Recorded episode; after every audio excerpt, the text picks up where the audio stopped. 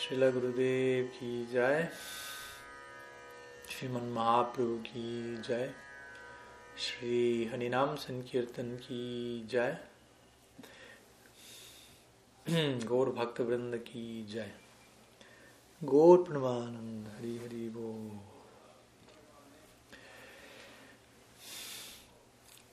Muy buenos días a todos. Pranam desde Michigan. Estados Unidos nos encontramos aún por aquí algunas semanas más y muy contento obviamente de, de poder continuar teniendo la chance de compartir con todos ustedes en el marco de Istagosti diferentes preguntas, diferentes tópicos, diferentes formas de Harikata a través de las cuales podemos continuamente renovarnos, renovar nuestra, nuestra determinación, renovar nuestra, nuestra inspiración, renovar... Uh, I mean, Harikata en, sí mismo es un, ejercicio que se renueva eh, de por sí. Al, al, al, cierre del Srimad Bhagavatam, doceavo canto, doceavo capítulo, verso 50 se describe, se glorifica Harikata desde ese lugar muy, muy interesante. Tadiva Ramyam Ruchiram Navam Navam. Tadiva Sashvam Manaso Mahotsavam. Tadiva Sukarnava Soshanam Nrinam. Yat Utama Shloka Yasho Anugiyate. Básicamente significa que aquellas palabras que glorifican, que describen las glorias, de Uttama Shloka, de aquel que es glorificado a través de la más selecta poesía, en otras palabras, Harikata, la característica de Harikata es Ramyam, Ruchiram, Navam, Navam, Manasu, Mahotsavam. Ramyam significa otorga glam, gran, gran, es algo supremamente atractivo, básicamente. Ruchiram es algo que otorga un gran gusto. Navam, Navam que siempre es nuevo, que siempre se está autoactualizando en sí mismo, la naturaleza del tópico es tal. Saswan Manasu Mahotsava representa un perpetuo festival para la mente, hablar acerca de Krishna. Sokarnava Shoshanam Nrinam y el potencial de estas conversaciones seca el océano de aflicción de la existencia material para todos aquellos que participan de este tipo de, de de conversaciones. Entonces, hoy nos encontramos en ese intento, en ese festival. Nuevamente, Harikata de por sí es considerado un festival. Saswat. Hablar de Krishna es un festival y desde ese lugar muchas veces organizamos festivales. Pero en verdad el festival es en sí mismo la oportunidad de poder compartir como lo estamos haciendo hoy.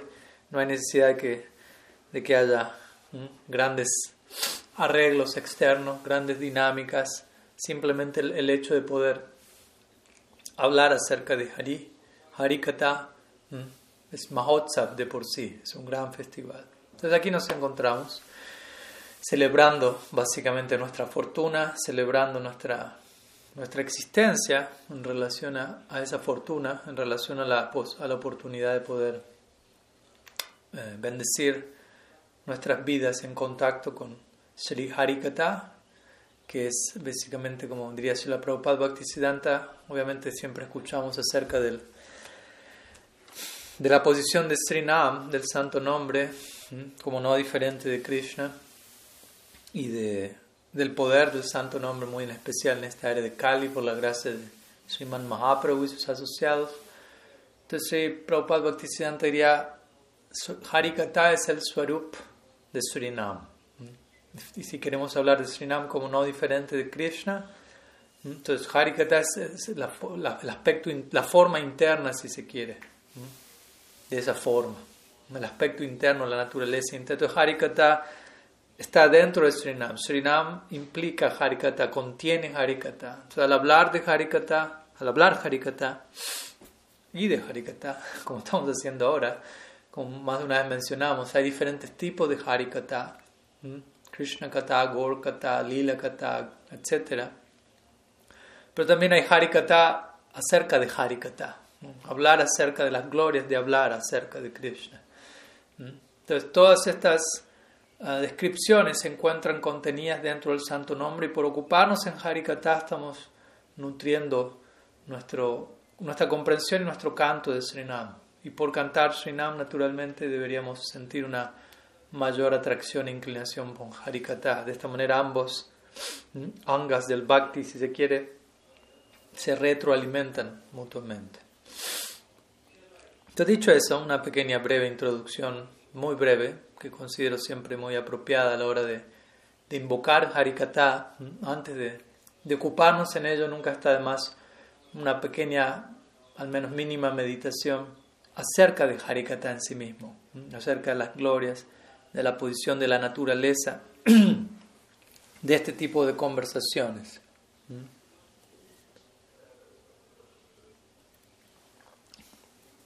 Entonces, dicho eso, vamos a, comenzar con las preguntas que puedan existir al día de hoy. Tengo algunas que me han sido enviadas en estos días, durante la semana, y obviamente, como siempre, también vamos a, a dar, extender la invitación para aquellos que, que tengan alguna consulta y que quieran presentarla en vivo, pueden enviarla por escrito eh, en el chat de, por donde sea que estén siguiendo esta esta charla ahora, en este momento, ya sea Facebook, sea YouTube. Por mientras voy a comenzar con una primera pregunta que es presentada por Subal Prabhu. Voy a compartir la pregunta aquí uh,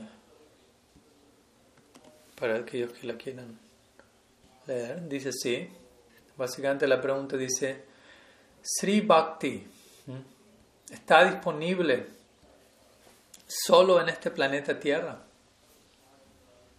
En otras palabras, la posibilidad de, ocuparnos en, Bhakti es una, es una experiencia limitada a los habitantes de este planeta o, obviamente la, implicancia es existe la posibilidad de practicar Bhakti en otros, en otros sitios.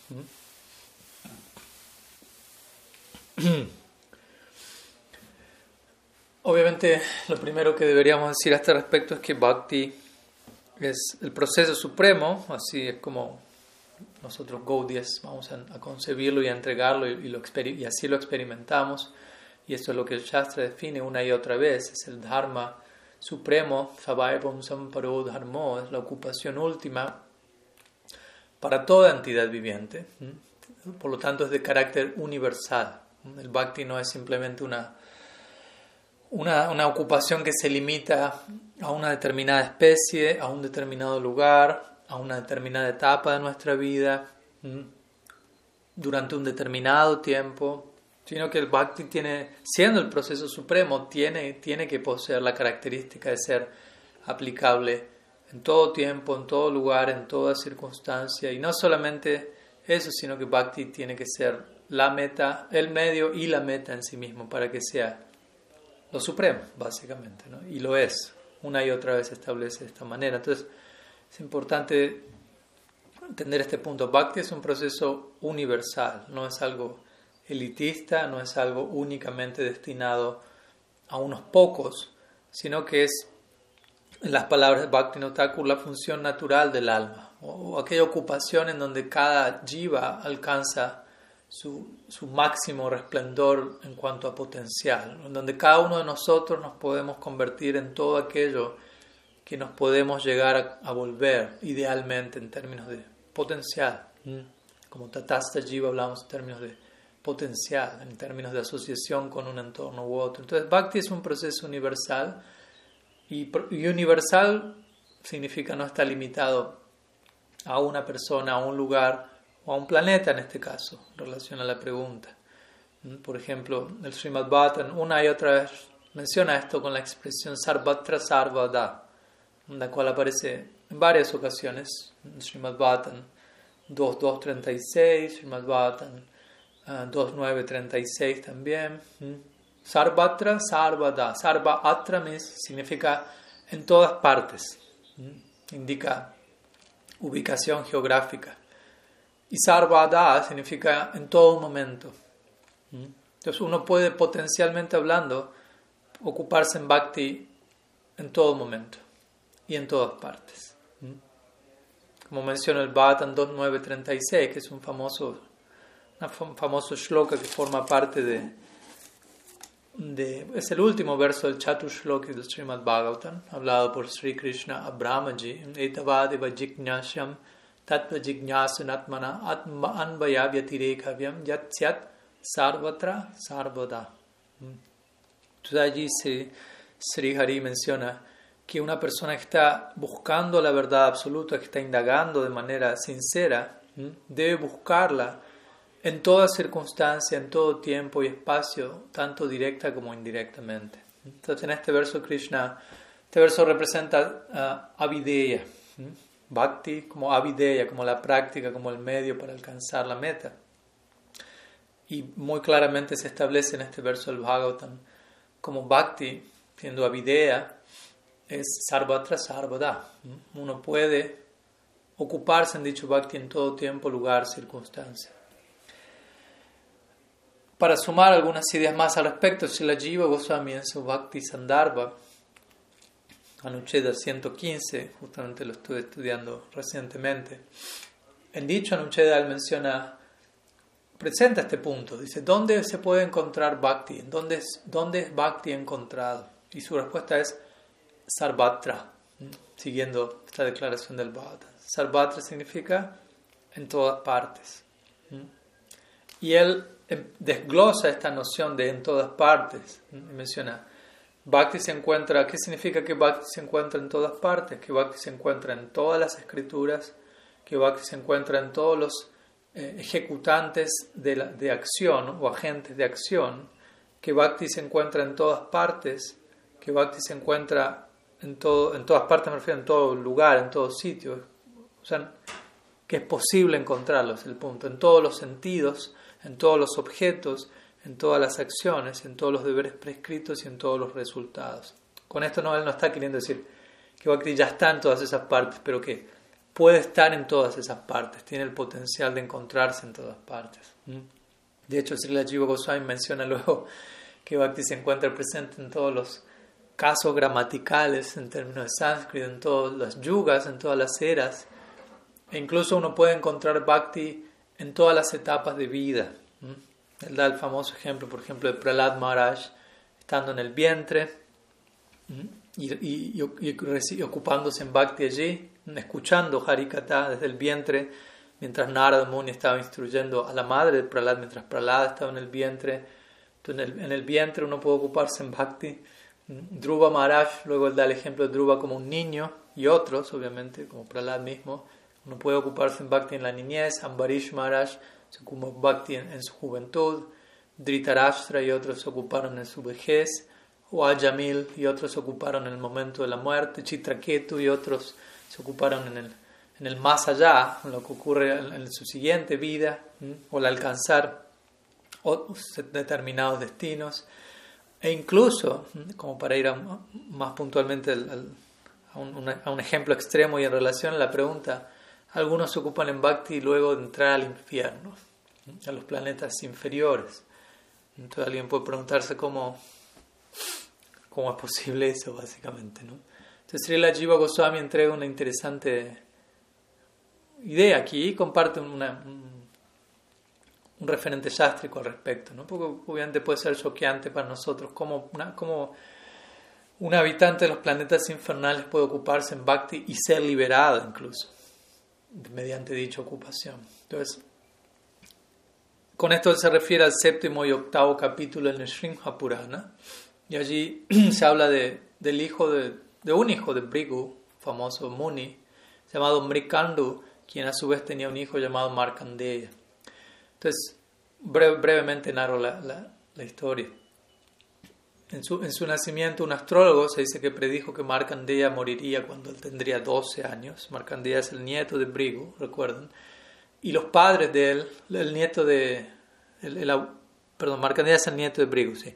Y los padres del Markandeya estaban afligidos por saber, bueno, nuestro hijo a los 12 años va a morir. Entonces el niño creció, era alguien muy erudito, pero sus padres seguían afligidos, sabiendo, bueno, la predicción del astrólogo sigue en pie. Entonces un día Marcandea les pregunta por qué a sus padres por qué están tan afligidos y su madre le informa de la predicción.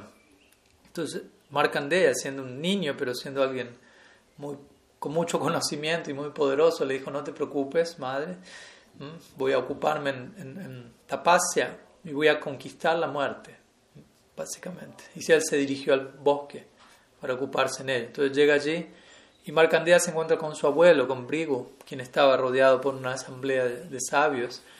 Y luego de, de, saludarlo, Brigo le pregunta a su nieto por qué había venido al, se había adentrado en el bosque siendo un, niño tan joven.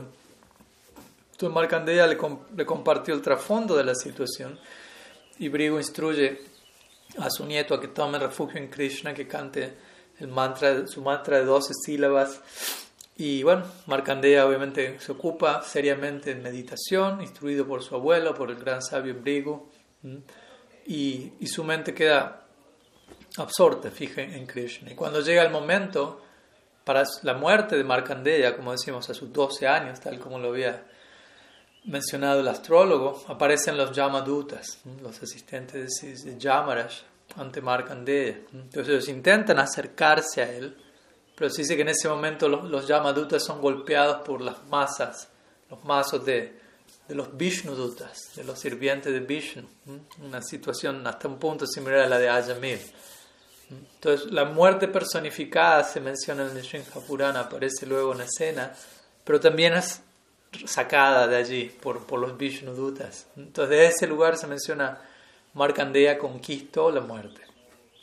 Todos los Yamadutas luego de esto se acercan a Yamaraj, a su amo, y le narran todo este incidente y le preguntan acerca de la identidad de estos Vishnudutas, de estos sirvientes de Vishnu y por qué habían aparecido para proteger a Markandeya. Entonces, obviamente, Yamaraj instruye, siendo Yamaraj una gran, un gran Vaishnava, uno de los Mahajanas, instruye, les instruye a sus sirvientes, a los Yamadutas, acerca de, de Bhagavan Sri Krishna, de las glorias del Bhakti, y les entrega la instrucción de nunca se acerquen a un Vaishnava. Desde allí se establece como los Vaishnavas están protegidos de la influencia de la muerte. Y luego les menciona, en realidad ustedes tuvieron suerte, Yamadutas, de que los Vishnudutas les perdonaron la vida, básicamente. Y al mencionar todo esto, y, y Yamara siendo un gran Vaishnava, al embeberse en las glorias de, de Bhagavan, de Bhakti, etc., súbitamente Yamara siente un, gran, se, se, ve invadido por un gran sentimiento de compasión, el cual se extiende incluso hacia, hasta los residentes del infierno. Y sabemos, Yamaras tiene que lidiar bastante con dichos casos. Entonces, Yamaras les pregunta, ¿no? se dirige a ellos y les pregunta, ¿por qué no, ustedes no están tomando el nombre de Krishna? Viendo cómo el nombre de Krishna generó un efecto tan milagroso en Markandeya hasta el punto de protegerlo de la muerte. Entonces Yamara se dirige a los habitantes del infierno preguntándole, ¿por qué ustedes no toman refugio en Krishna y recitan sus nombres? Krishna mismo promete liberar a quien quiera que toma refugio en su nombre, incluso a liberarlo de, una existencia infernal. Eso mismo se cita en el, en el octavo capítulo del Nishrim Hapurana. Entonces se dice que al escuchar esta sugerencia de Yamaraj, los habitantes del infierno comienzan a cantar los nombres de Krishna, diferentes nombres de Krishna, e inmediatamente, obviamente, se ocupan en Bhakti, en los planetas infernales, y por hacer esto, se ven inmediatamente liberados. Entonces esta, esta historia básicamente nos muestra cómo Bhakti incluso es posible ocuparse allí en Bhakti, incluso en el infierno. Y Srila Jiva Goswami, volviendo por un momento a, lo que él menciona en su Bhakti Sandarbha, él concluye de esta manera, Bhakti se puede hallar en todas partes. Y cuando él, cuando él dice esto, él cita el Bhagavatam, como mencionamos también, la adoración de Bhagavan es ejecutada por diferentes devotos en las diferentes divisiones del planeta Tierra, eh, en otros planetas, él menciona incluso, y en otros universos. No solo otros planetas de este universo, pero otros universos, e incluso más allá del multiverso, incluso más allá de todos los sistemas planetarios que puedan haber en estos universos materiales. Por lo tanto, obviamente su conclusión es, eh, esto, debería, esto debería dejar en claro cómo Bhakti puede ser hallado Sarvadesha, dice él, en todas partes, en todos los lugares. Entonces, básicamente esa sería mi, mi respuesta a la pregunta, para no decir simplemente en respuesta a la pregunta sí, esa podría haber sido la respuesta también. Obviamente también en Shastra encontramos un, un, énfasis especial en, la posición especial del planeta Tierra, pero también sabemos que en donde se encuentra una experiencia mixta de felicidad y sufrimiento, en los planetas celestiales hay demasiado placer y muchas veces eso lo puede distraer a uno de ocuparse en bhakti. En los planetas infernales hay demasiado sufrimiento y eso lo puede dejar a uno demasiado perturbado como por ocuparse en bhakti, pero en este plano encontramos una experiencia mixta de ello y desde ese lado muchas veces se enfatiza el planeta Tierra como, como la plataforma ideal de despegue hacia el lila. ¿no? Y Bhagavan mismo desciende al planeta Tierra, como Krishna lo hizo miles de años atrás, como Mahaprabhu lo hizo recientemente. Entonces el planeta Tierra es especialmente destacado, obviamente también podríamos decir que hay distintas versiones de, nuestras escrituras para cada planeta. Nosotros conocemos una versión particular del Srimad Bhagavatam, revelada en el planeta Tierra, pero también se habla de otra, de otra edición del Bhagavatam para los planetas celestiales, etc. Entonces, también uno podría decir en cada una de las versiones se hace un énfasis especial en el, en el planeta para el cual esa edición está siendo dirigida. Pero bueno, el punto central de la, de la pregunta es que si Bhakti, siendo de naturaleza universal, se encuentra presente no solamente en el planeta Tierra. Vamos a continuar con una siguiente pregunta que fue enviada ah, por los devotos de Chile, enviada por Mahatma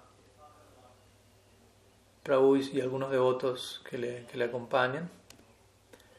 Voy a compartirla aquí, aunque no, no aparece entera, voy a leer la, la siguiente parte yo. Dice, considerando que algunas líneas trascendentalistas tienen como aspiración unirse al Brahman. ¿Cuáles serán los atributos a la hora de unirse al Brahman? Las almas que han llegado a Brahman son, son originadas en el Tatasta Shakti. ¿Mm?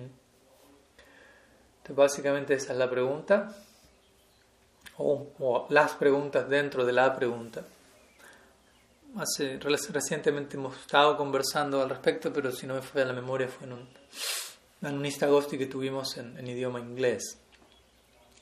Entonces, básicamente, la idea aquí sería, sí, sabemos que hay ciertas escuelas que específicamente apuntan a Brahman, al aspecto no diferenciado del absoluto, como meta última a alcanzar, a veces conocido como Brahma Sayuja.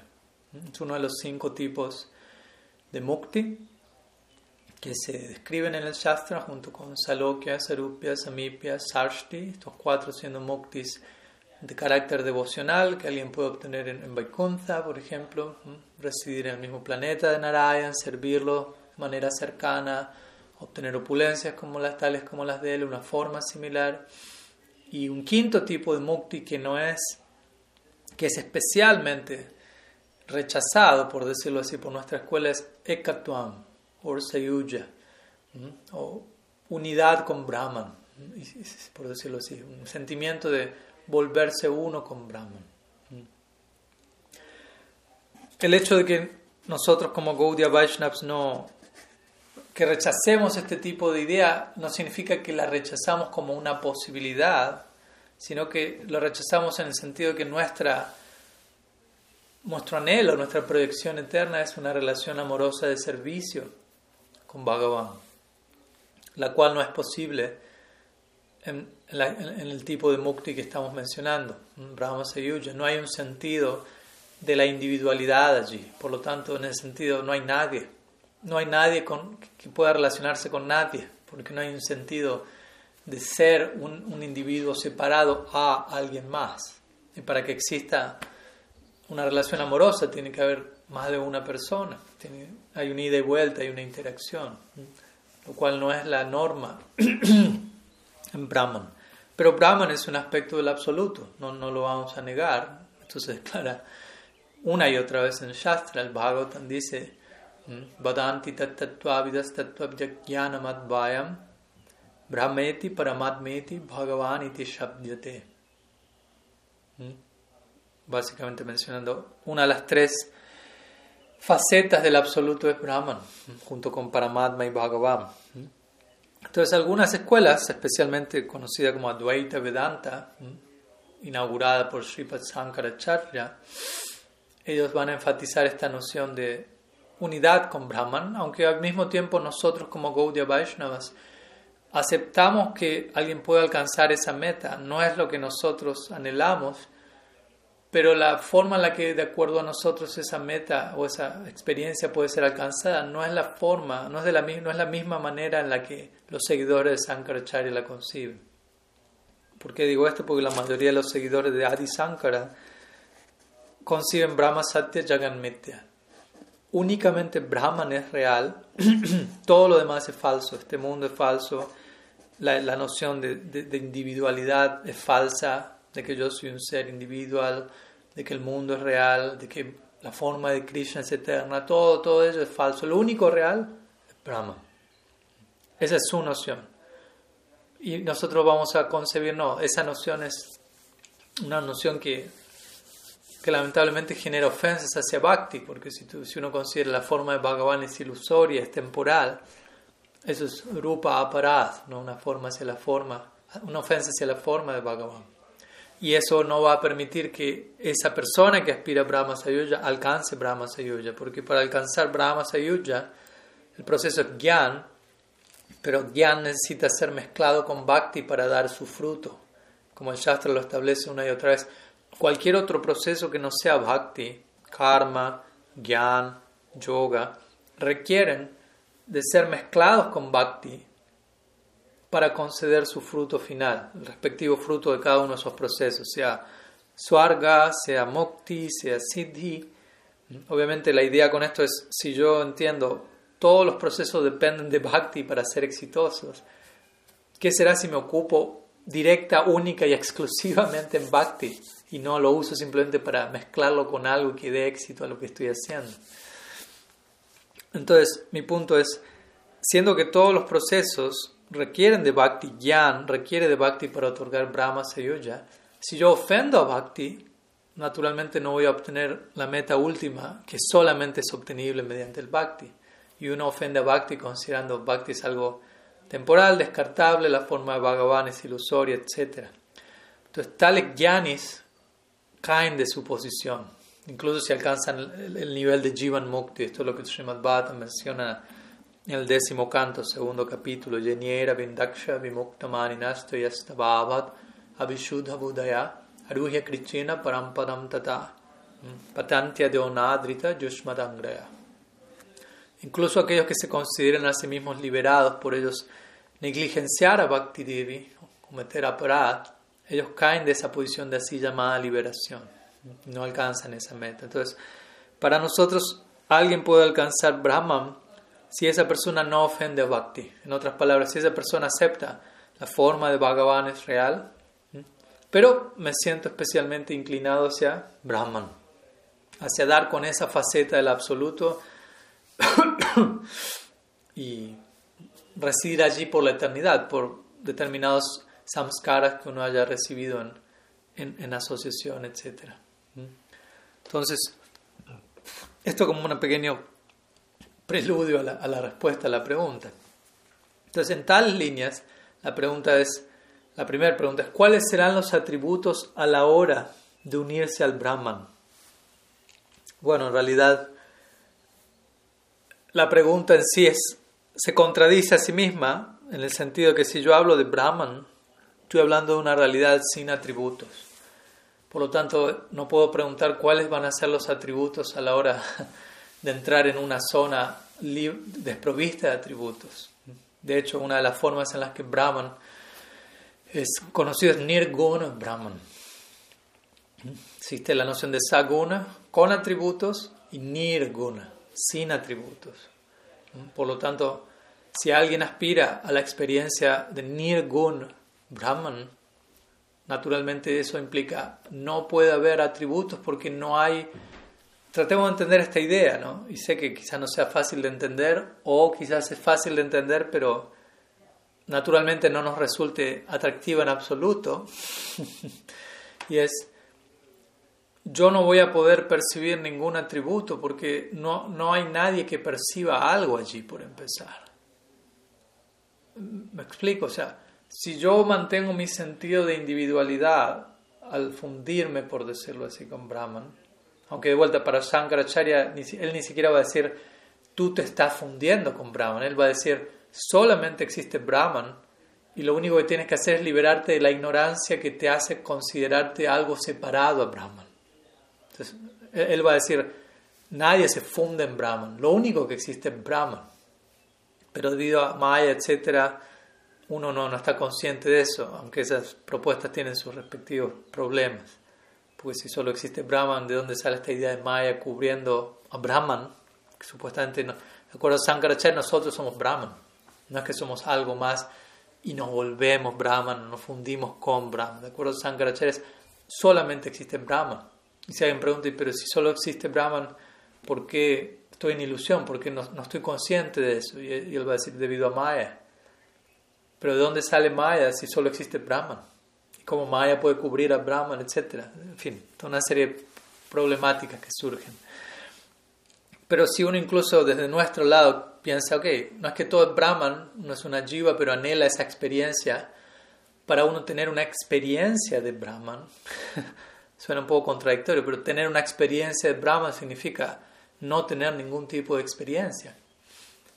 Porque para tener una experiencia yo tengo que permanecer como el que experimenta y por otro lado Brahman va, tiene que permanecer como aquello que es experimentado.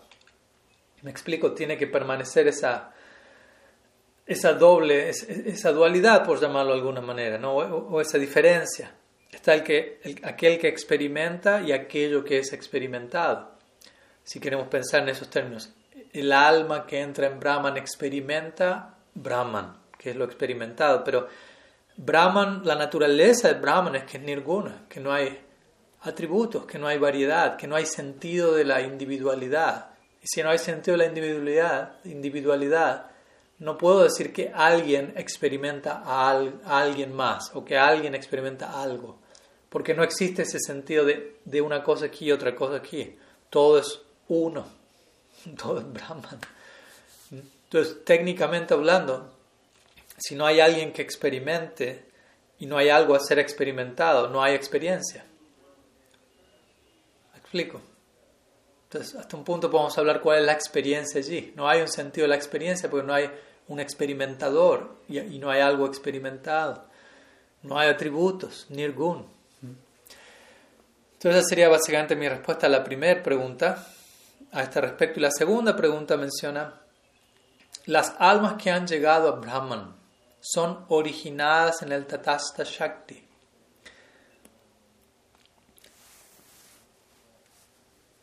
Pues la idea, ya estuvimos hablando entonces de ciertas almas, ciertas jivas escogen, se, ocupan en sadhana, en gyan, principalmente para alcanzar esa, llamémoslo así, realización, Brahman, esa situación, no esa experiencia. Pero la pregunta es, ¿son originadas en el Tatasta Shakti? Entonces, nuevamente, a la hora de, de analizar la pregunta, hay ciertos no quiero decir errores, pero ciertos detalles en cuanto a formulación que entiendo que quizás quien hizo la pregunta está conociendo nuestra filosofía y desde allí tratando de expresar su, cuestionamiento, pero por empezar hay dos, dos, elementos que aquí hay que aclarar. Originadas y el Tatasta. Estas dos nociones nos, nos parecen dar a entender, por un lado, que, que hay un comienzo, originadas, que hay un comienzo en el tiempo, que en un comienzo las jiva, las almas empiezan a existir, y dos, el Tatasta Shakti da a entender que es una, un área, una zona de la cual esas, las almas vienen o caen o como lo quieran llamar. Obviamente este es un tema bastante extenso y lo voy a brevemente abordar ya que hemos hecho en otro momento seminarios más detallados. En todo caso, si a alguien le interesa, luego me pueden consultar por mensaje privado y les comparto los links. Pero por empezar tenemos que mencionar que las almas no son originadas, ¿no? Si, si es que por esto entendemos creadas. Y sé que esto es difícil de, de, entender porque generalmente estamos acostumbrados a pensar en términos de comienzo y fin. Estamos atrapados, limitados por la influencia del tiempo material, tiempo y espacio, nociones eh, tridimensionales, pasado, presente, futuro, etc. Pero todo, todo lo relacionado a Bhagavan técnicamente es eterno. Nuestra noción no es como la noción cristiana de creatio ex nihilo, de que Dios crea a partir de la nada, de que algo no existía y en algún momento pasa a existir. La posición del Vedanta es Dios es eterno y Él existe eternamente. Y para hacer Shaktir Vividhaiva Shruyate, Él existe eternamente junto con sus potencias, junto con sus Shaktis, energías, que existen eternamente. Y entre esos Shaktis están Tatasta Shakti, Maya Shakti, Swarup Shakti, que existen eternamente sin comienzo junto con Él. Por lo tanto, no hay un comienzo, por ejemplo, para, la creación material. Existe desde siempre. Obviamente, hay ciclos creativos de creación, disolución, creación, disolución, pero no hay un comienzo para esos ciclos de creación y disolución. De la misma manera, no hay un comienzo para nuestra existencia y por lo tanto no hay un comienzo para nuestra situación en la, en, la que nos encontramos como almas condicionadas. Desde allí viene la noción de anadi karma, de, de que estamos, nos encontramos condicionados desde un tiempo sin inicio. Pero obviamente existe la posibilidad de liberarnos de ese condicionamiento cuando así lo, lo deseemos, si se quiere. Eso por un lado, entonces no, no, somos originados, no venimos de alguna parte en donde estábamos antes, no caemos, qué decir de caer de, del mundo espiritual, como, como, a veces se, se, sugiere incluso, que uno estuvo en Golok Brindavan con Krishna, en Vaikuntha, y por X razón uno deseó experimentar algo más y vino aquí, eso no encuentra ningún tipo de sostén en el Shastra. Muchas veces tiene más que ver con, con proyecciones o influencias de, de, otras culturas o tradiciones a las que pertenecimos y, que de alguna manera arrastramos y proyectamos, incluso inconscientemente. Pero nuevamente, la idea aquí es, no hay un origen a, a la existencia de las almas y por lo tanto, y la idea de el Tatasta Shakti, Tatasta Shakti no es un lugar, no es un, área en donde hay almas y desde allí las almas vienen aquí o caen o como lo quieran llamar. En ninguna parte de las escrituras se habla de Tatasta Shakti como algo así. Tatasta Shakti es, aquello de lo cual nosotros estamos compuestos, por decirlo así. Somos Tatasta Shakti, nosotros. Así como está Maya Shakti, Swarup Shakti, está Tatasta Shakti, eso es lo que nosotros somos no es un lugar del cual venimos, sino quiénes somos. Tatasta Shakti, Jiva Shakti, también llamado. Entonces no es un, área, una zona. A veces se, se confunde esta idea y se habla de Brahman y de Tatasta Shakti incluso como sinónimos, pero son dos cosas distintas. Brahman es un aspecto del absoluto y Tatasta Shakti es un aspecto de la energía del absoluto. ¿Me explico? Entonces, básicamente eso en relación a, esta serie de preguntas. Espero que, que, haya sido de, de, ayuda. Vamos a continuar. Tengo algunas otras preguntas de, de, estos días, pero también veo que hay algunas preguntas eh, aquí en el chat. Así que voy a compartir una de ellas. La primera pregunta de Braja Hari dice así. Si el bhakti viene del bhakta, quienes anhelan bhakti oran principalmente al bhakta, asociarnos con los bhaktas a través de sus escritos es igual de efectivo que escuchar su harikata. Bien, entonces básicamente estas son dos preguntas. Por empezar, la idea de si el bhakti viene del bhakta, lo cual se presenta como si fuese una posibilidad, y como sabemos, esta es la declaración del Shastra, Bhaktya, uh, del Bhagavatam dice Satsanga Labdhaya Bhaktya. ¿Mm? Bhakti proviene de Satsanga. ¿Mm? En otras palabras, Bhakti proviene del Bhakti, de Bhakti, en la forma de sadhu sangha. Por lo tanto, como mencionamos, el bhakti eh, no es inherente a la jiva, sino que es recibido en asociación con aquellos que poseen bhakti. Entonces la pregunta que la primera pregunta es quienes anhelan bhakti oran principalmente al bhakta. Y la respuesta podría obviamente podría ser sí. Obviamente que sí. Si bhakti proviene del bhakti, ora, y, cuando decimos bhakti nos referimos a sadhu sangha, es otra manera de decir el bhakti proviene del bhakta, la personificación o aquella persona que, que lleva en su corazón bhakti, que lo transfiere. Entonces es un punto importante de, enfatizar la importancia de orar al sadhu, de orar al bhakta. Obviamente uno puede orarle a Krishna por bhakti, pero si, si uno le ora a Krishna por bhakti, él va, la respuesta a esa oración es que él va a hacer los arreglos para conectarnos con, con, algún bhakta en nuestra vida. Esa es la manera en la que él va, va a responder a esa pregunta. De hecho, hace unos días estaba leyendo el Bhakti Sandarbha, que es justamente una de las tantas obras, de las obras principales que establece este principio de, cómo el Bhakti no es inherente a la jiva y es recibido en sadhu sangha. Y, y él mencionaba, incluso vemos algunos casos donde aparentemente hay personalidades que reciben bhakti directamente de Krishna o aparentemente sin sadhusanga o cosas por el estilo. Pero en tales casos uno debe concluir que tales personas recibieron sadhusanga en su vida previa. Y, eso les lleva en el momento actual a, a, experimentar un florecimiento del bhakti que ya había sido recibido previamente en conexión con el bhakta. Entonces es un ejercicio muy saludable el, el, de orar al Bhakta, el de cantar los nombres del Bhakta. En Srimad Bhattan también se menciona eso como la culminación de todos los diferentes mm, procesos y prácticas. Está, está, relacionada a cantar los nombres de Hari y de sus devotos. Entonces también encontramos diferentes sadhus que gustan mucho de no solo cantar Hari Kirtan, sino ejecutar Kirtan de nombres de grandes personalidades, de orarle a esas personalidades, de enfatizar este principio. Y por otro lado, la segunda pregunta es si asociarnos con los bhaktas a través de sus escritos es igual de efectivo que escuchar su harikata. Pues eso va a depender de nuestra capacidad. ¿Qué tanta capacidad tenemos de beneficiarnos de la asociación?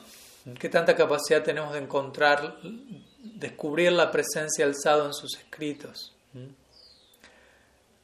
Si, si alguien es un devoto de, de, un tipo muy elevado, de un nivel muy elevado, tal persona puede experimentar ese tipo de, de experiencia. Pero generalmente, la regla general es que no, que hay una diferencia entre descubrir al sadhu o, contactarme con el sadhu en sus escritos y escuchar Harikata directamente de sus labios. Existe una gradación, si se quiere. Generalmente se entrega esta jerarquía. ¿Mm? Al menos para la mayoría, como digo. Alguien con una capacidad sustancial, esencialista, de, capturarlo todo. En ese caso, Bhakti Pragyan Kesa Maharaj hablaría de Shastriya Sadhu Sangha. Si no hay sadhusanga físico, por lo llamarlo así, podemos, y obviamente en la época que él dijo esto no existía internet, entonces dice, si no existe la posibilidad de sadhusanga físico, podemos obtener sadhusanga a través del shastra, asociándonos con lo que esas personalidades han escrito. Pero si existe la posibilidad de la conexión personal directa, el servicio directo, el poder indagar, eso es muy importante, porque al mismo tiempo, y con esto obviamente no estamos desmereciendo la posición del, del de lo que el sadhu escriba, pero también hay un principio de, de, relacionamiento, de interacción. Sutilmente, si yo menciono, no, los libros son más que suficientes, no hace falta la asociación directa con el sadhu, sutilmente puedo estar promoviendo algo, algo muy similar a Ritvik. Y eso es básicamente lo que, se, lo que los seguidores de este sistema proponen. ¿no? Por ejemplo, ok, el Prabhupada partió de este mundo físicamente, pero sus libros están allí y él está en sus libros. Y sí, es verdad, pero el punto es qué capacidad tengo yo de, encontrarlo allí y qué capacidad tengo de interactuar con él en la forma del libro. Y desde ahí, por, y desde ese lugar se nos enfatiza siempre que si uno y digo esto porque por la propuesta Ritvik es, no hace falta aceptar a un guru vivo, uno puede aceptar a Prabhupada como su guru y ellos van a iniciarlo a uno en nombre de Prabhupada. Y, uno va a volverse un discípulo de Prabhupada aunque Prabhupada partió de este mundo hace años y esto no es algo que las escrituras apoyan. El guru tiene que ser alguien vivo, con el cual uno entabla una conexión, con el cual uno puede hacer preguntas. De hecho, cuando Krishna describe en el Bhagavad Gita las cualidades de, Sri Guru, que dice el Tadvidi Pranipatina Pariprashnena Sivaya. ¿Mm? Pariprashna significa uno tiene que presentar preguntas humildemente a Sri Guru y escuchar la respuesta. Entonces, ¿cómo uno va a presentarle preguntas al Guru si, si no está el Guru delante de uno, básicamente? No, es simplemente, ah, bueno, Gurudev está en el libro. ¿Y, y, cómo uno le hace preguntas al libro? Entonces, este tipo de definiciones básicas que se dan en el Shastra de qué es un Guru, dejan en claro que la relación con Sri Guru es personal, directa, si no estamos de alguna manera también promoviendo una forma de, de impersonalismo, básicamente. No hace falta la persona. Entonces, eso también en, relación a la pregunta, porque considero que, es, aunque no, no sea nuestra intención, al, al, al, al sobreenfatizar, si se quiere, el escrito y no la asociación directa, sutilmente podemos estar promoviendo un, un quasi rhythmic, ¿no? un formato de todo ello. Entonces, en la medida que uno tiene la posibilidad de escuchar directamente en presencia al sadhu, eso también tiene una, una energía, una potencia en, estando en presencia directa y, y eso lo hemos, yo creo que más de uno de ustedes lo ha vivenciado, especialmente estos últimos años, en donde durante los últimos dos, tres años para muchos de nosotros no, no fue casi posible asociarnos con nadie físicamente por el tema del COVID y demás. Y, y, uno quizás allí empieza a, comprobar. Y obviamente, por fortuna, de todas maneras apreciamos ello. Nos pudimos asociar en, vía online y Zoom apareció en escena y, y quizás tuvimos más clases de las que tuvimos antes del COVID. Pero mi punto es, al mismo tiempo sigue, no es lo mismo que la asociación directa y personal. Y cuando esa asociación directa personal volvió a, a poderse dar, a manifestarse, más de una vez yo escuché y uno mismo lo sintió. Muy lindo todo consumo estos últimos años, pero no es lo mismo que encontrarnos en persona, no es lo mismo lo que se, lo que se vive, lo que se recibe, etcétera, etcétera, etcétera. De vuelta, al menos para la mayoría de los devotos en la situación general en la que se encuentran. En un caso superlativo, extraordinario, alguien puede extraer la plena presencia del sadhu a través de, su, de sus escritos. Entonces, cada cual tiene que también ser honesto, introspectivo y, darse cuenta dónde está parado y qué es lo que necesita en su, en su situación en particular. Espero que se entienda algunas ideas al respecto quedan algunas preguntas. Veo que hay una pregunta aquí también eh, enviada por el chat. Voy a compartirla. Es una pregunta de José, José Gabriel Oliva Abrile. ¿Mm? Dice así. Pranam Maharaj, observo, observo que gran parte de los ateos y las personas de la sociedad en general están trabados en su fe o enojados con Dios al no entender su libre albedrío bajo el lema, si Dios ama a los pobres, ¿cómo sería si los odiara? Mm. ¿Cómo piensa que se puede dar claridad sobre esto? Pues no es tan fácil, no hay una manera única de responder a esto de manera que todos los todos aquellos que profesan el ateísmo queden satisfechos o o, personas en general que incluso no se declaran ateas queden satisfechas, porque cada persona llega a la situación en donde está por situaciones muy diferentes, muy determinadas, muy específicas, con ciertas ideas, conclusiones, experiencias y, la manera de, que cada cual modifique su postura, cambie de parecer, no, no va a ser la misma forma que, que, va a resultarle a otro. ¿no? Entonces, dijo esto en claro primero porque a veces buscamos este tipo de absolutos ¿no? o de respuestas absolutas, universales, que, que, puedan servir a todos, pero en la práctica nos damos cuenta que, que seguimos siendo seres individuales y cada cual requiere su, su tratamiento específico, ¿no? no solo como ateo, incluso como devoto. Entonces yo tampoco diría que todas las personas que son ateas lo son por las mismas razones. Uno puede hablar de ciertas cosas en general, pero no me atrevería a emitir una opinión, un juicio absoluto en este sentido. Todos son ateos debido a esto, todos están enojados con Dios debido a esto. Y obviamente hay varias cosas que primeramente tienen que... O sea, no es que uno va por la calle y ya, ok, él es ateo, voy a convencerlo de que en verdad mm, Dios existe. primeramente quizás uno tiene que ayudar a esa persona a entender otros elementos. Antes de eso, por ejemplo, este, el elemento del, del karma, relacionado a esta noción, a esta frase que se cita, si Dios ama a los pobres, ¿cómo sería si los odiara? Porque hay, toda una hay toda una serie de implicancias que se dan por hecho en, esa idea, ¿no? que es, bueno, ellos son pobres y Dios no está ayudándolos para que dejen de ser pobres. Entonces, en el trasfondo está esta noción, ¿no? Si Dios nos ama a todos, ¿por qué sufro? ¿Por qué esto? ¿Por qué aquello?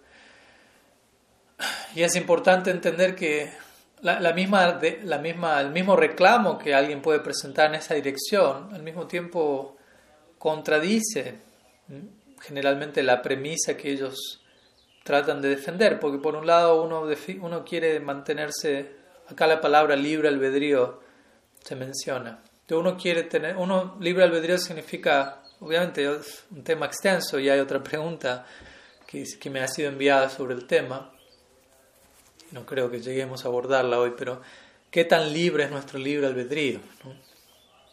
Tampoco es que es tan libre como podemos pensarnos que podemos hacer absolutamente cualquier cosa. Nuestro libre albedrío no es absolutamente libre, especialmente como almas condicionadas. Pero no, de todas maneras tenemos cierta, cierto albedrío, si se quiere, cierta individualidad, cierta posibilidad de, de decisión, dependiendo del grado de nuestro condicionamiento. Y mi punto es, alguien ateo o quien fuere, no necesariamente hay que ser ateo para ello, alguien, todos nosotros deseamos seguir siendo individuos, bueno, excepto los que aspiren a Sayuja, Brahma Sayuja, pero otro tema, pero mi punto es, ser individuo implica que yo tengo libertad de elegir. Entonces, si yo me quejo de por qué Dios, eh, por qué, digámoslo así, yo soy pobre, por por dar un ejemplo, ¿por qué Dios me mantiene pobre. En otras palabras, la implicancia es, Él debería interferir y hacerme rico, sin yo tener que hacer lo que tengo que hacer yo para que eso ocurra. En otras palabras, si yo soy pobre, lo soy como resultado de decisiones que yo tomé previamente debido al libre albedrío que poseo. O sea, tener libre albedrío significa puedo elegir entre más de una opción. Y por ponerlo en pocas palabras, las dos opciones son Krishna o Maya, por resumirlo demasiado. Entonces yo tengo que ser responsable por las elecciones que yo tomo. Yo no me puedo quejar de lo que estoy experimentando y echarle la culpa a Dios si el resultado lo que estoy experimentando es el fruto del hecho de yo tener libre albedrío. Yo quiero tener libre albedrío. Yo quiero mantenerme como individuo, pero por otro lado muchas veces no me gusta o me quejo del fruto de mi libre albedrío, del fruto de yo ser un individuo y tomar decisiones y generar determinadas reacciones, y, me quejo de eso o, entro, me, victimizo básicamente y culpo a Dios porque Él me mantiene en la pobreza, por decirlo de alguna manera, cuando en verdad esa pobreza es el resultado de acciones previas que yo he tomado, por las cuales no debería estar quejándome, sino más bien debería tomar plena responsabilidad y hacer todo lo que está en mí para modificar eso, si, si deseo modificar eso. Y uno dice, bueno, pero Dios nos ama, entonces si Dios nos ama, ¿por qué Él permite eso? De vuelta, este tipo de expresiones hay que, hay que analizarlas, ¿no? ¿Por qué permite eso si me ama? ¿Qué quiere decir? Entonces, si me ama no debe permitir que ciertas cosas pasen en mi vida, debe interferir, debe interferir hasta el punto en el que se impone a mí y yo no tengo poder de decisión alguno. Porque el hecho de que uno ame a alguien significa que uno le da libertad a la otra persona. Y una cosa es que Dios nos ame, otra cosa es que nosotros lo amemos a Él, básicamente. La idea de que Dios nos ama, sí, pero es, es, en un sentido general de la palabra, en un sentido más específico, Él nos va a amar en la medida en que nosotros lo amemos. En otras palabras, hasta que yo, es como cualquier, tratemos de partir de aquí, ¿no? de una relación en este mundo. O sea, Dios nos ama, pero si yo no elijo amarlo a Él, y amarnos no es algo genérico, ¿no? Amor es una relación específica y diferentes tipos de amor. Yo no voy a amar a, a mi madre de la misma forma que voy a amar a mi hija, de la misma forma que voy a amar a mi esposo, de la misma forma que voy a amar a mi abuela. Todo eso puede ser catalogado amor, pero hay diferentes expresiones de ello. Y en nuestra tradición obviamente se habla muy en detalle al respecto. Entonces, en ese nivel de amor, eso va a, darse de parte de Dios en la medida que también nosotros abordemos nuestra relación con Él en esos términos. Mientras tanto, la idea de, amor de Dios hacia nosotros es una idea más, más general, por decirlo así, que, no, neguemos, no negamos que, que, siga estando allí, pero mi punto es, amor implica libertad y decisión. Yo no puedo obligarte a ti a amarme, por decirlo así. La idea es que la otra persona lo elige voluntariamente. Y para que uno elija voluntariamente amar, tiene que haber otra segunda opción. Porque si yo te digo, bueno, tú puedes elegir voluntariamente amarme, y uno dice, bueno, ¿hay otra, ¿hay otra opción? Y yo digo, no, no hay otra opción. Entonces, si no hay otra opción, ¿cómo es que puedo elegir voluntariamente amar si no tengo una segunda opción? Entonces, para que el, el principio del amor se mantenga vigente, tiene que haber alguna otra opción aparte de, de la opción de amar. Y obviamente existe esa opción.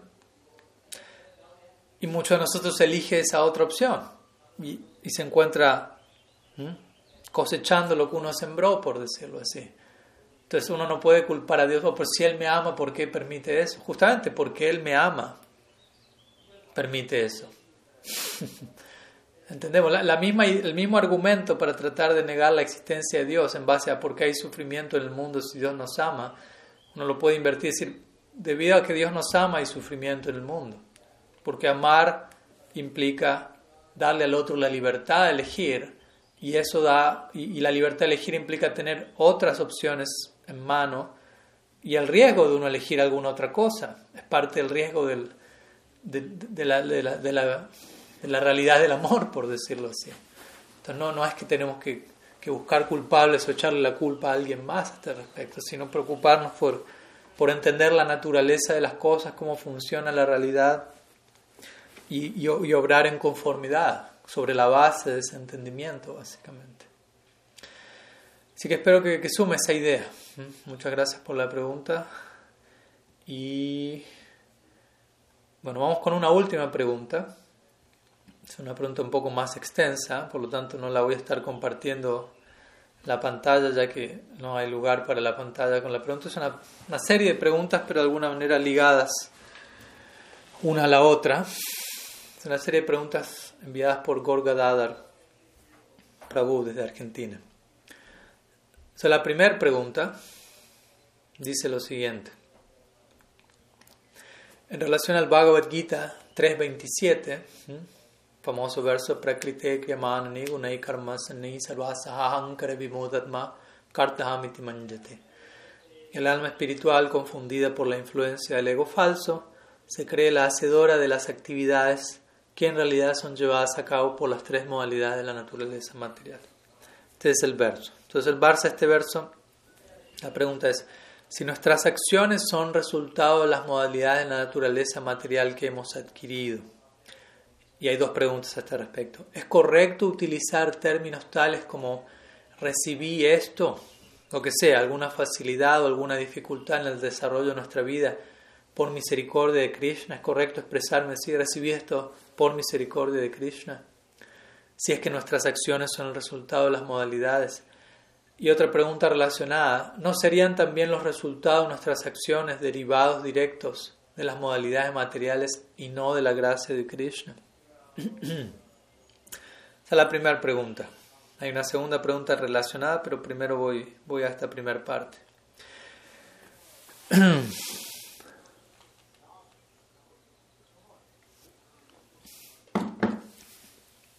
Entonces este verso del Bhagavad Gita, por supuesto, es un verso muy muy conocido y que puede desglosarse y explicarse bastante en, varias direcciones, pero vamos a mantenernos concentrados en esta dirección.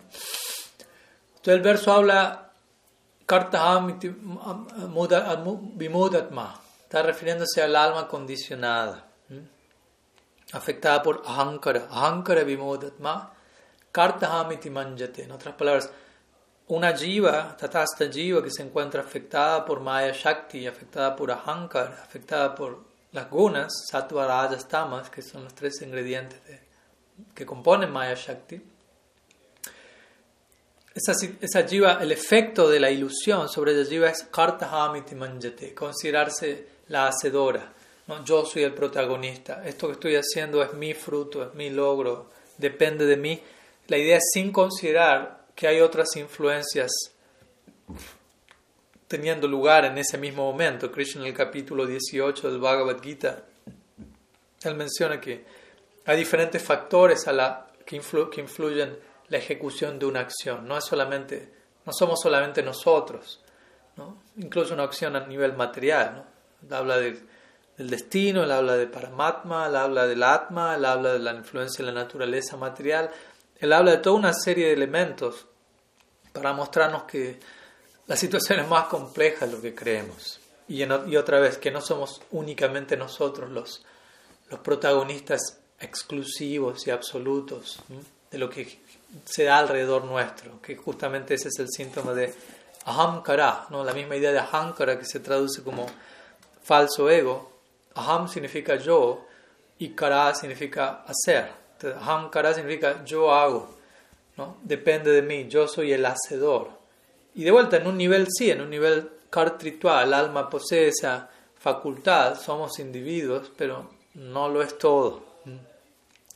Entonces, dicho eso, nuevamente la pregunta es, lo que nosotros hacemos, si, lo que hacemos es el resultado de las gunas, porque el verso dice, el alma en ilusión se cree el hacedor cuando en verdad lo que está haciendo es influencia de las gunas. Recordemos, está hablando de un alma condicionada, de un alma centralmente afectada por las gunas, que es básicamente arrastrada y movida por rayas, tamas, etc., pero que en ilusión considera soy yo, cuando en verdad quien uno es, el alma, se encuentra, por decirlo así, detrás de esa cortina ilusoria. Entonces la, pregunta y algo que la primera pregunta es, ¿es correcto utilizar nosotros como devotos? Recibí esto por misericordia de Krishna en este contexto. Y aquí viene el punto importante, que es, nuevamente, este verso del Gita no se está refiriendo a un devoto. Este verso del Gita se está refiriendo a un alma condicionada, Bhada Jiva. Y uno no es un, una Bhada Jiva. Obviamente con esto no estoy diciendo uno ya está libre de todo condicionamiento pues nos encontramos en la etapa de sadhaka, que es una etapa intermedia entre ser un Bada Jiva y un Siddha. No, no somos Siddhas, no somos seres perfeccionados, pero tampoco somos Bada Jivas, almas condicionadas por completo en donde no hay influencia alguna de Bhakti. Somos sadhakas, significa practicantes dentro del sendero devocional. Bhakti se encuentra en nuestras vidas, hemos recibido Sambandha Gyan, desfiguro de los Vaishnavas, una orientación conceptual, un conocimiento revelado que guía nuestras vidas. Todavía no hemos alcanzado la perfección última de todo ello, pero mi punto es, lo que en este verso se menciona no se aplica al menos del todo a la vida de un devoto, porque ya hay otros factores obrando allí. Entonces, justamente la pregunta es si digo, ¿recibí esto por misericordia de Krishna? Sí, un devoto debería pensar en esos términos. Esta es la misericordia de Krishna. Tatenu kampam shushamikshama bunjana vatma kritam vipakam hridbad vapurbir vidadan namaste jiveta yamukti pade sadayavak. Dice Brahma en el, en el Brahma Stuti, en el Bhagavatam. Dice, aquellos que anhelan seriamente tu misericordia, mientras toleran los resultados de sus actividades previas, ellos van a sentir que aquello que llega a sus vidas como reacción es en verdad tu, tu gracia. Y por lo tanto, en lugar de sentir que tienen que tolerar su karma, más bien ellos sienten, ah, no, debido a mis fechorías previas debería estar padeciendo esto y aquello, pero Krishna es tan misericordioso que ha reducido la condena a esto, a lo que sea que esté viniendo ahora en mi vida. Y técnicamente hablando, el devoto siempre va a pensar en esos términos. ¿no? Ese es un aspecto central de Sharanagati. Rakshishati Vishwaso Krishna me va a proteger, me está protegiendo, me va a seguir protegiendo. Y Krishna me está manteniendo, estoy siendo mantenido por Krishna. Uno necesita no solo repetir eso, sino vivir eso, sentir eso, habitar esa idea. No, no es un concepto solamente. Entonces, todo lo que está llegando a mi vida está llegando por parte de Krishna. En la, medida en que uno se rinde a Krishna, Krishna toma responsabilidad personal por su devoto. Ananyas chintayanto mam jiyana paripashate samnitya vijuktanam yogakshimam bahamyaham. Krishna dice, yo me encargo para aquellos que se consagran a mí exclusivamente de mantenerlos, de proveerles lo que necesitan y de quitar lo que está de más. Él mismo realiza ese trabajo de manera personalizada. Entonces, un devoto ya no, idealmente es, si queremos seriamente practicar bhakti rendirnos al proceso, uno va a entender este punto, uno tiene que entender todo lo que llega a mi vida es misericordia de Krishna. He, he, tomado refugio en ese departamento, en el departamento de la gracia sin causa, que llegó a mi vida a través de Sriman Mahaprabhu, Nityananda Prabhu, Guru, Vaishnavas. Entonces ya no voy a concebir lo que pasa en mi vida en términos kármicos, en términos de leyes materiales, porque Estamos intentando ponernos bajo el refugio de otra agencia, otra influencia, no Maya Shakti, sino Sarup Shakti, Bhakti Shakti. Así es como Krishna define a su devoto en el Gita. Mahatmanastumam partam daivim Mi devoto, una gran alma, es aquel que toma refugio bajo la energía interna de Krishna, mi energía divina. Entonces, uno no debería estar pensando en términos de facilidad o dificultad en el desarrollo de mi vida. No debería pensar, esto que está llegando, obviamente en la medida que yo soy un devoto serio, en la medida que si, si hago cualquier tontería, debo entender, de todas maneras, ese es el resultado de mi acción, pero esto está, Krishna está permitiendo que eso llegue a mi vida para redimirme. Entonces, idealmente ya ni, ni siquiera debería pensar en términos de dificultad o facilidad para un devoto sincero eso es una idea totalmente superficial. Dificultad fácil. Si es, si es la misericordia de Krishna, no importa qué forma va a tomar eso. Tengo fe que eso es, eso es su gracia, sin importar que tome la forma de una caricia o de, un, de una cachetada, por decirlo de alguna manera. ¿no? Cada cual va a necesitar lo que necesite en cada etapa.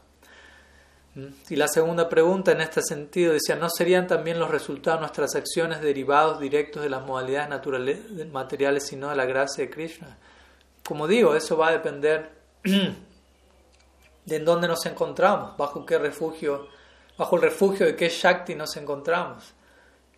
Y como digo, como sadhaka uno no está quizás al 100% en un lado y, y, y al 0% en el otro, entonces proporcionalmente a a qué tanto seamos serios y nos rendamos al Bhakti y tomemos refugio en Sarup Shakti, todo lo que llega a nuestra vida es gracia de Krishna. Y proporcionalmente, en la medida que todavía no hagamos eso, uno podría decir, uno se mantiene influenciado por Maya Shakti y uno podría decir lo que llega a la vida de uno proviene de la ley del karma, que es una manera de hablar de la gracia de Krishna no tan directa, sino de una forma más indirecta. De todas formas, karma, modalidades materiales, etcétera, todos son, son elementos que en última instancia están controlados por Krishna. Pero si yo sinceramente anhelo rendirme a Bhagavan, Entonces, es, más que saludable pensar en estos términos. ¿no? Todo esto que está llegando a mí es la gracia de Krishna, sea que tome la forma de, de algo aparentemente favorable, aparentemente desfavorable. Si es la gracia de Krishna, es siempre favorable. Y en este sentido hay una segunda pregunta que Gorgadar Prabhu hace que está relacionada y por eso también la incluyo. Y con esto yo creo que vamos a culminar hoy aquí. Él dice, en la edición explicativa del Bhagavad Gita, Ríndete a mí, es el nombre de, de este estudio de Burijan Das, se define a karma de la siguiente forma. A karma es la obra realizada para el placer de Krishna. Tal obra no trae reacción material buena o mala.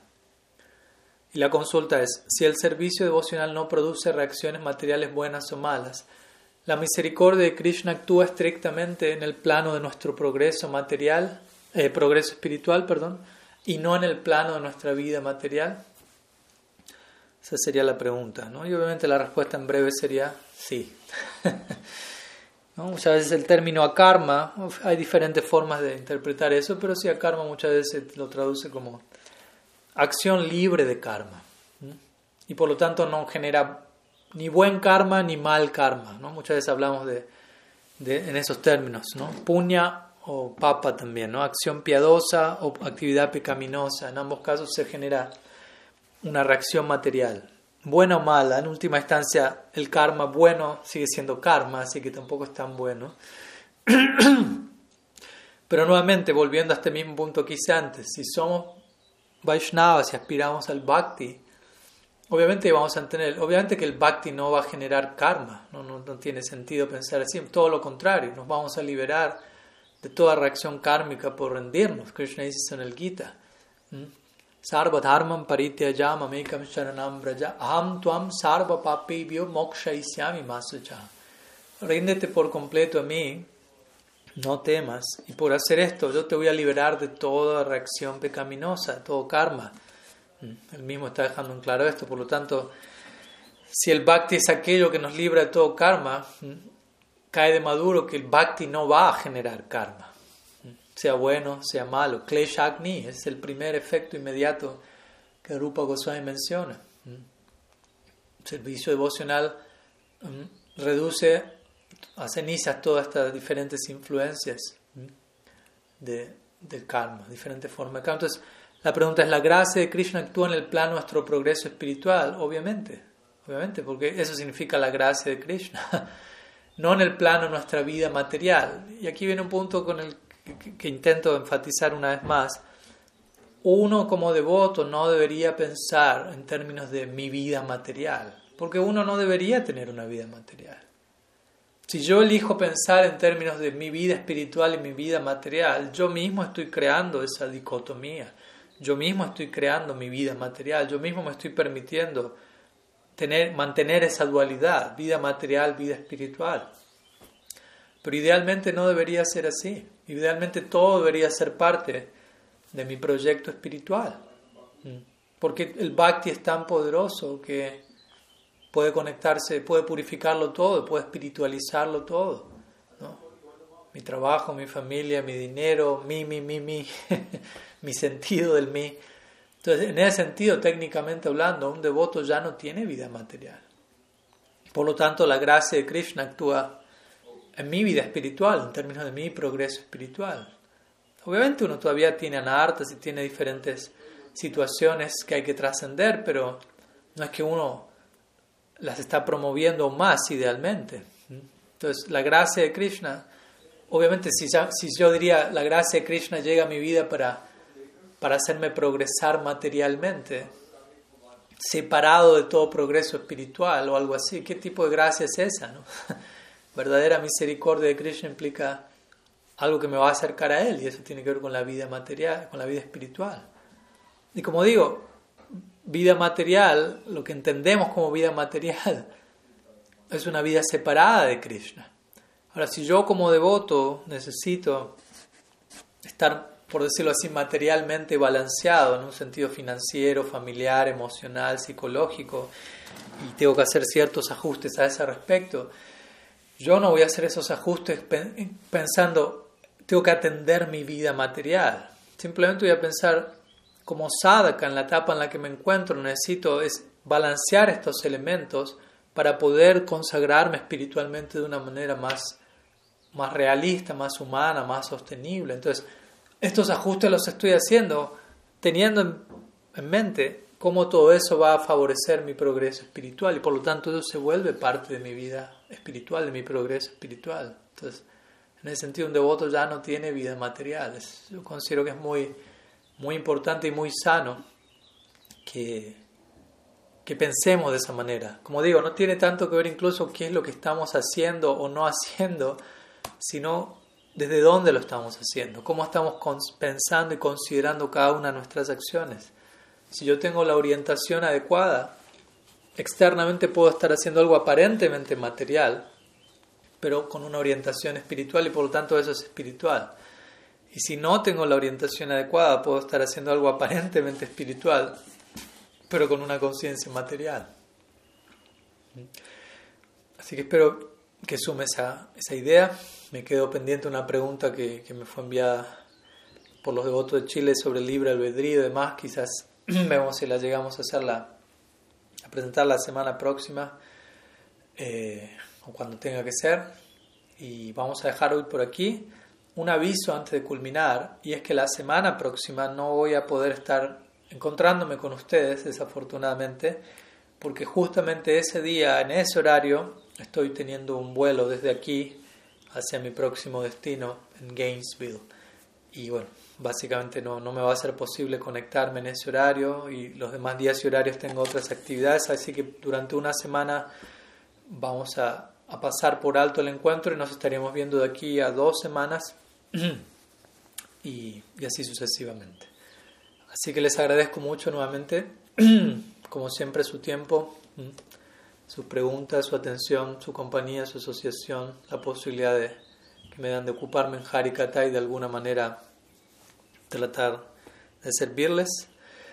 Y será hasta muy pronto. Quedamos al habla. Srila Gurudev ki jai, Sriman Mahaprabhu ki jai, Sri Haninam Sankirtan ki jai, Gaur Bhakta Vrinda ki Gaur Premananda Haribo.